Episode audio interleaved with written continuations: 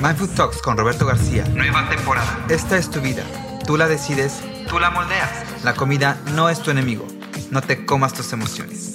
Entiende tu cuerpo, nutre tu mente y conéctalos. Sé parte de Mindfood. Síguenos. Instagram, Facebook, YouTube. Roberto García en Mindfood Talks. Todos los martes hasta donde sea que estés. No te lo puedes perder.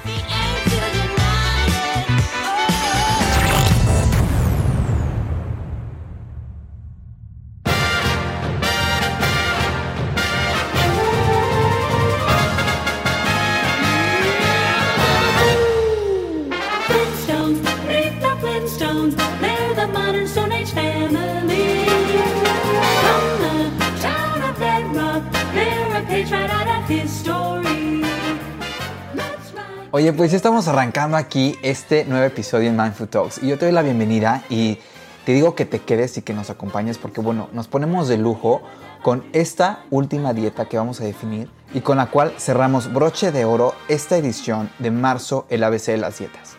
¿Y por qué es importante esta última dieta? Bueno, pues porque sin duda ha sido una tendencia, ha sido una revolución en lo que es el fitness, eh, pero el bajar de peso, pero la buena alimentación, y que incluso muchos de nosotros la hemos llegado a confundir con lo que es la dieta cetogénica, la cual ya discutimos la semana pasada.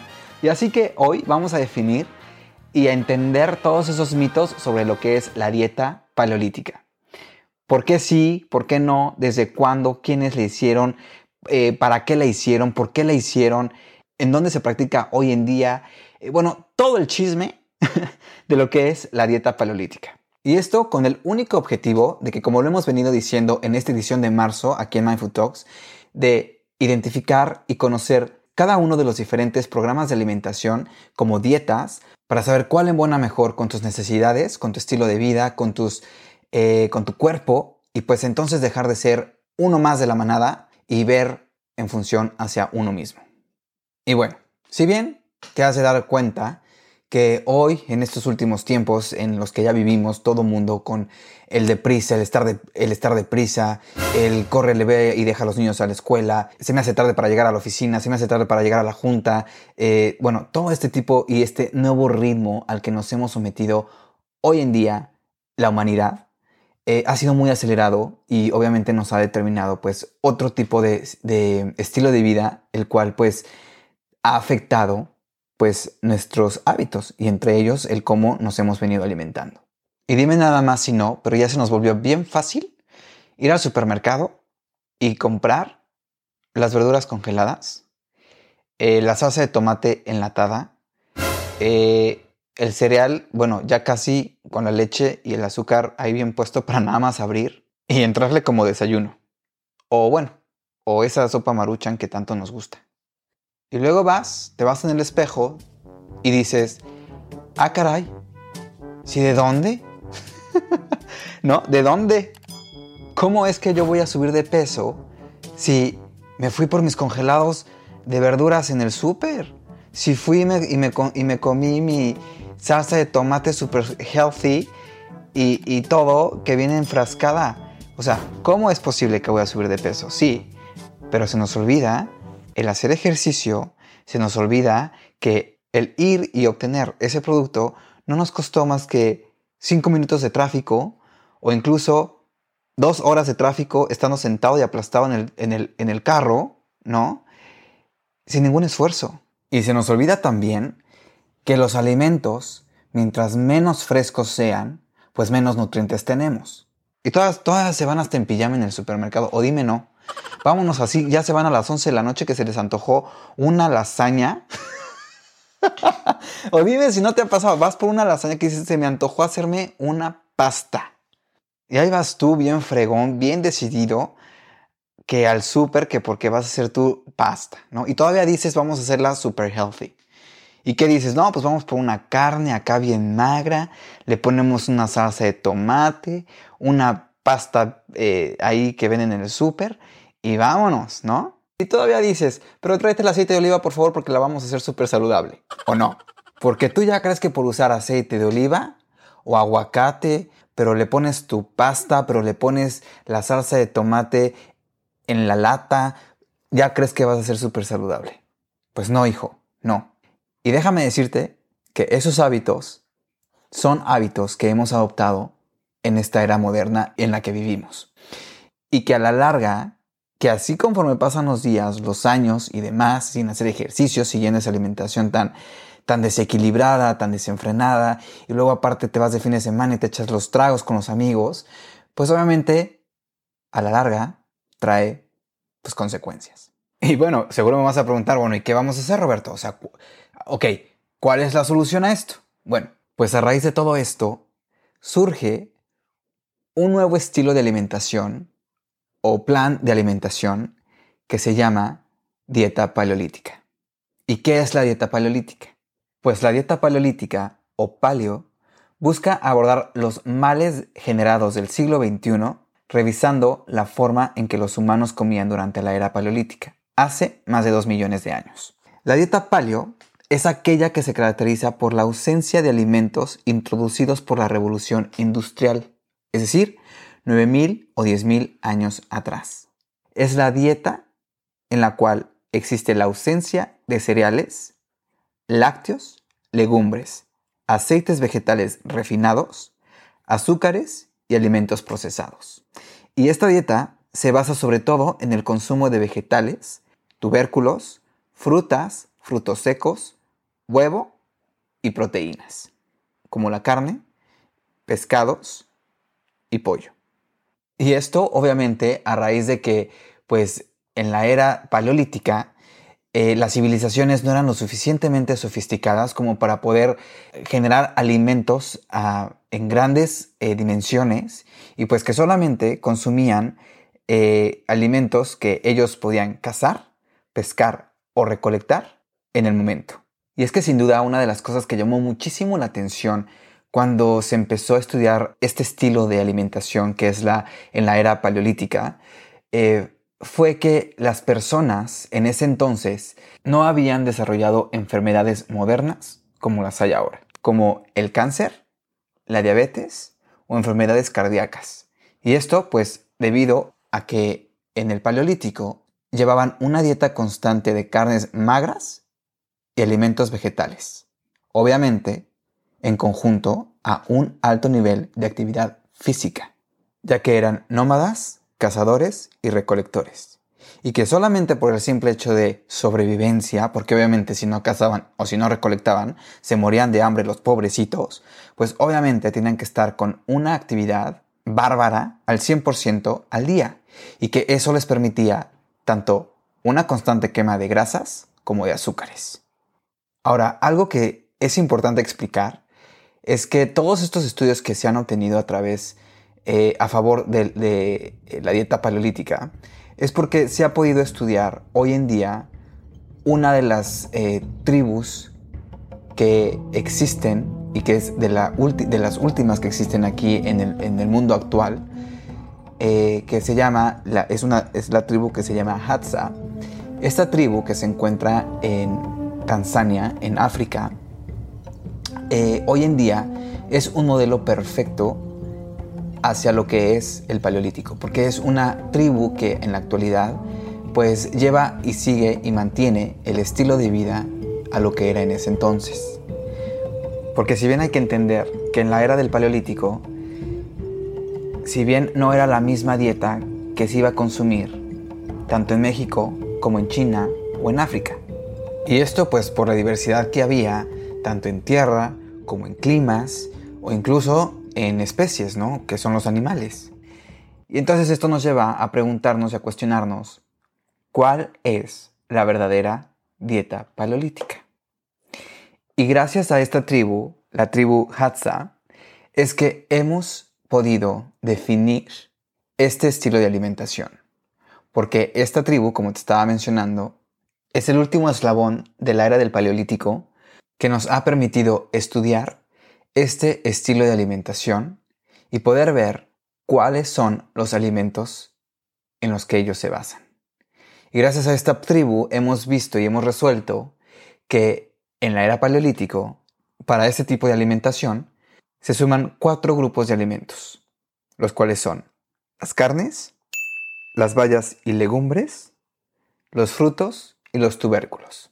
Es una dieta alta en proteínas, moderada en grasas, principalmente de grasas insaturadas, baja en carbohidratos, alta en fibra y baja en sodio y azúcares refinados.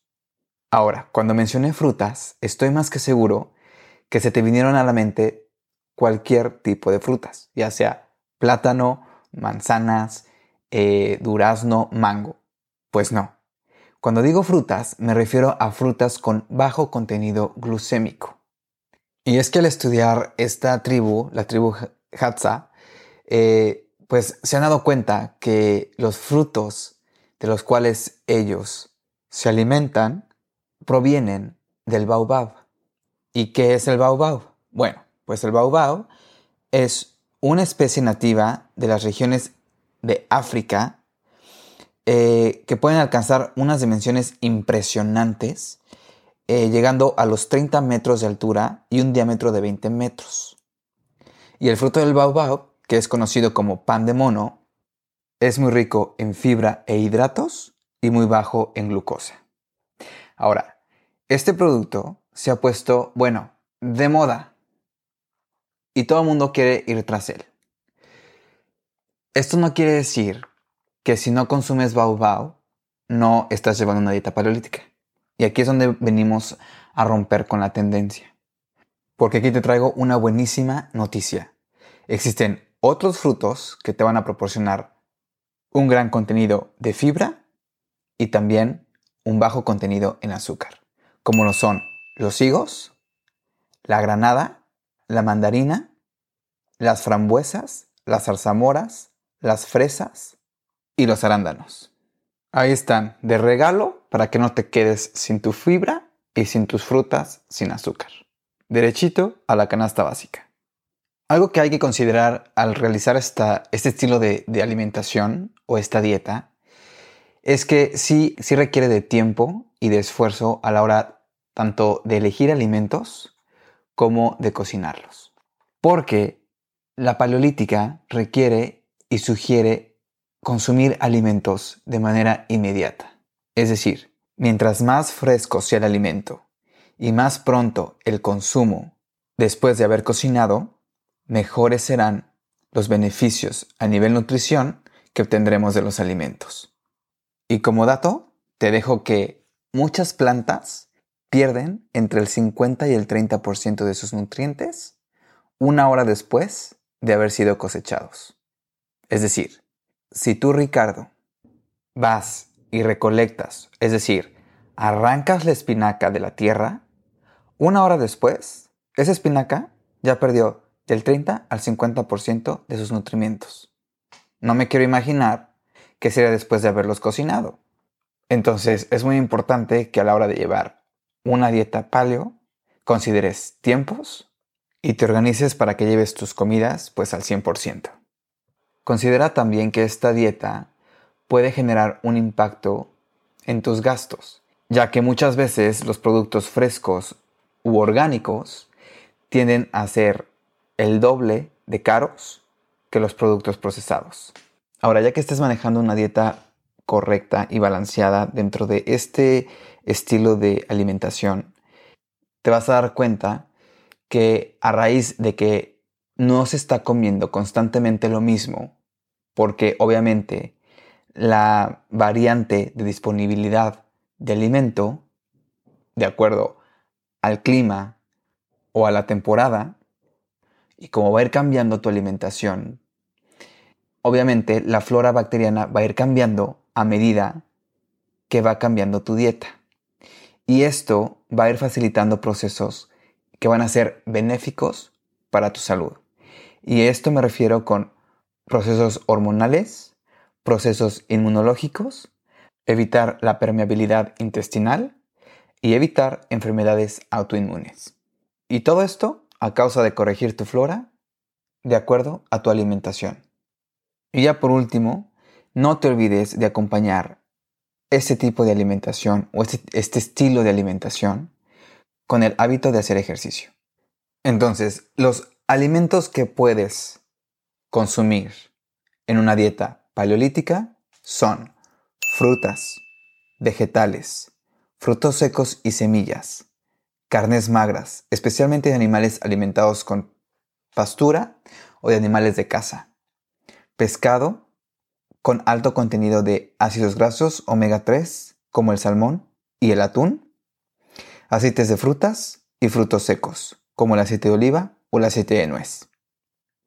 ¿Y qué evitar? Bueno, vamos a evitar todos los alimentos procesados, algunos cereales como el trigo, la avena y la cebada. Vamos a evitar las legumbres como los frijoles, las lentejas, los cacahuates y los guisantes. Vamos a evitar todos los lácteos, azúcares refinadas, la sal y las papas. La verdad, muy sencillo, muy facilito el día de hoy, digerible como 1, 2 y 3. Y recuerda siempre de llevar a cabo cualquier plan de alimentación bajo la supervisión de tu especialista. Y sobre todo, de acompañarlo de los buenos hábitos como el ejercicio y el buen dormir. Y sobre todo recuerda que cualquier estilo de alimentación que decidas realizar a partir de hoy se va a convertir en tu estilo de vida por los siguientes seis meses. ¿Y esto por qué? Porque si no lo haces así, obviamente no vas a encontrar ningún resultado. Así que yo te sugiero que antes de someterte a cualquier estilo de alimentación o plan o programa de alimentación, valores bien cuáles son tus objetivos y qué es lo que te está impulsando a hacerlo. ¿Esto por qué? Porque va a ser la medida en la que tú vas a poder determinar tus metas. Y como lo hemos venido diciendo aquí en Mindfood y como lo he recalcado mil veces, el trabajo está en uno mismo. Porque así te sometas a una dieta, cualquiera que ésta sea, o, o a cualquier plan de alimentación que tú elijas, o así le pagues a un nutriólogo y así contrates al mejor entrenador de fuerza física, si tú no estás en conciencia y entendido contigo, ese plan de alimentación, ese plan de entrenamiento, te apuesto a que en tres semanas lo tienes votado. Así que todo depende de ti. Empieza hoy, empieza ya. Y sea la mejor versión de ti mismo. Y no sigas tendencias, porque el único compromiso que tienes es contigo mismo. Yo te dejo con esto, mi nombre es Roberto García, muchísimas gracias, no dejes de compartir y tampoco de sumarte a la red de Mindfood a través de Instagram como mindfood-mx o en Facebook como Mindfood México para que puedas descargar todo el contenido como todas las recetas que estamos preparando para ti. Yo te veo la próxima. Muchas gracias. Bye bye.